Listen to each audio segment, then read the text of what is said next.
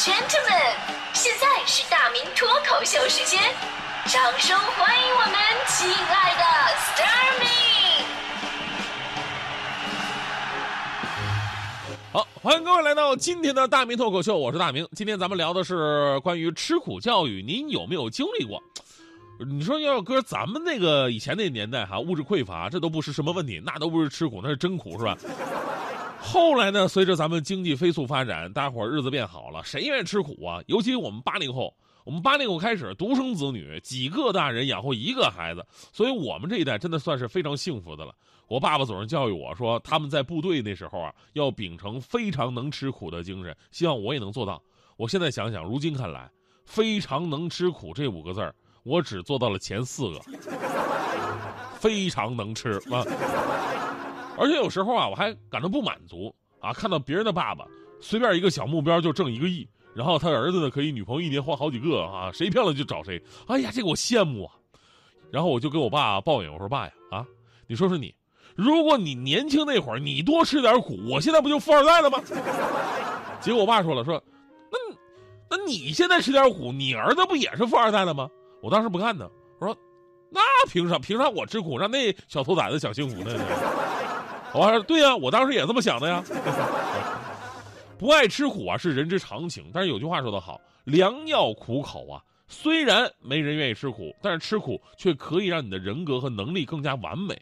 所以呢，现在啊，在这样一个宣扬不体罚孩子的年代，吃苦教育被人们提上了日程。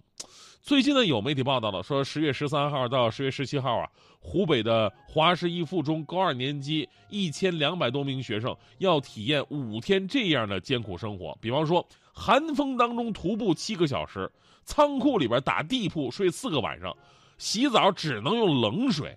说实话，这些项目说出来啊，搁咱父辈那会儿那都不是什么事儿。但你放在现在孩子的身上，你会不会很心疼呢？据了解。该校这个特色社会实践活动早就有了，始于一九九零年，到今年呢已经坚持二十八年了。每年的这体验内容啊都略有不同，被老师和学生们称为上一堂吃苦课。这这年头吧，大多数城市里的孩子都很娇贵，打不得骂不得，过度宠爱、过度保护、过过度的照顾、过度的期望。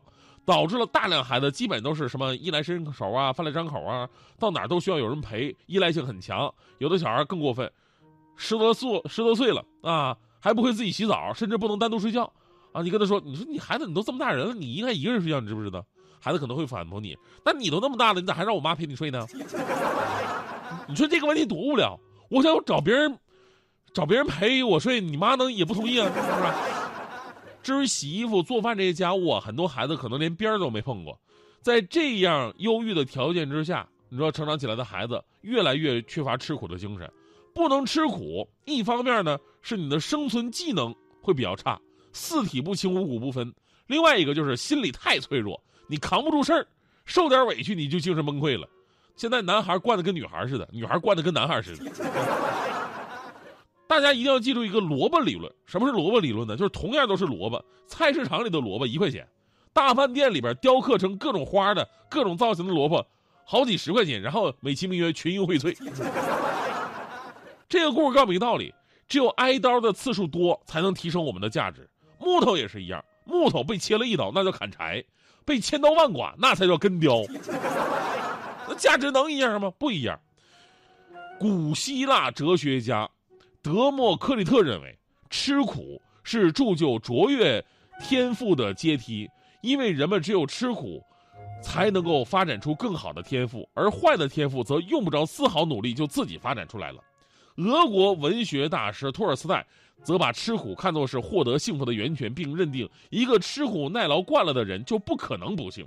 教育家苏霍姆林斯基说。让孩子动手，亲自参加实践，吃点苦，受点累，不但可以探究知识奥秘，培养创造能力，而且有利于坚强意志和吃苦耐劳精神的形成。中国的孟子说：“生于忧患，死于安乐。”并告诫人们：“天将降大任于斯人也，必先苦其心志，劳其筋骨，饿其体肤，空乏其身，行拂乱其所为。”以上这句话是我吃了多少苦才百度出来的，你们知道吗？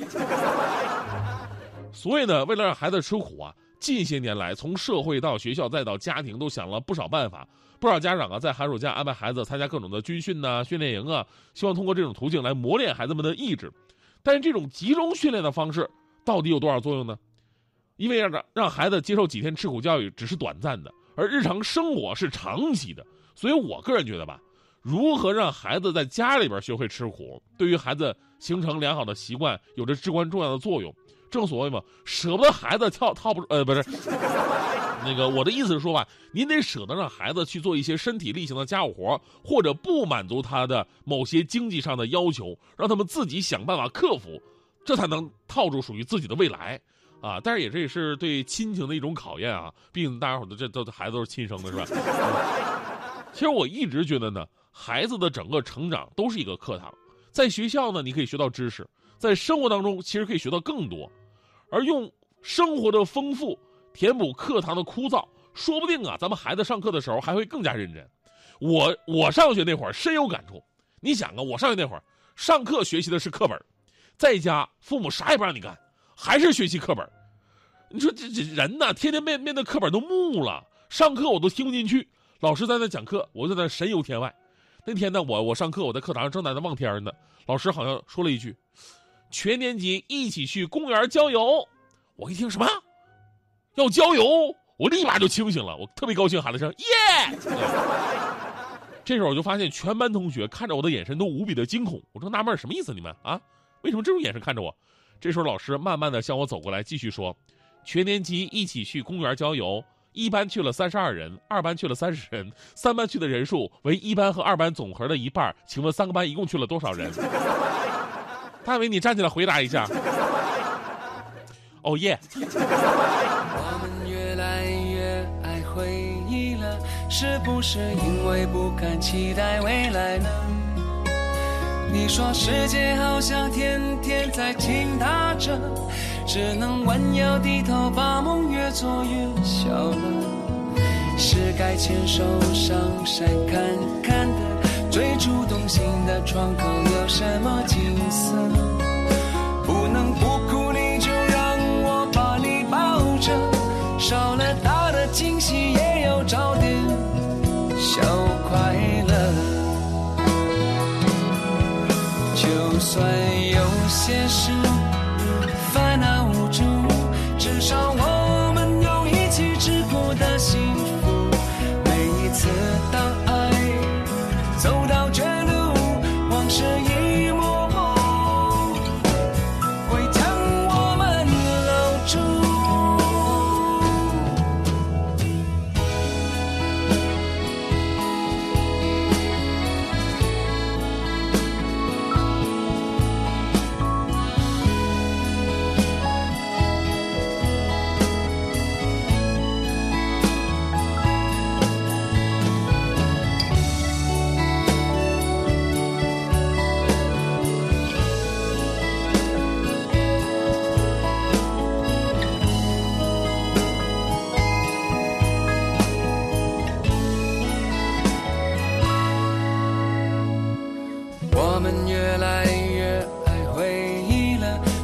是因为不敢期待未来呢？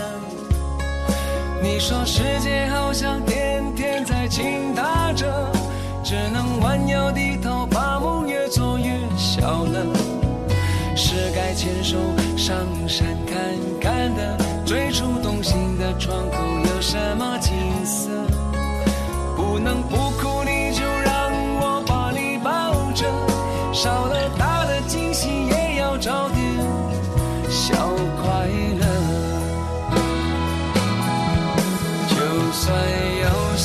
些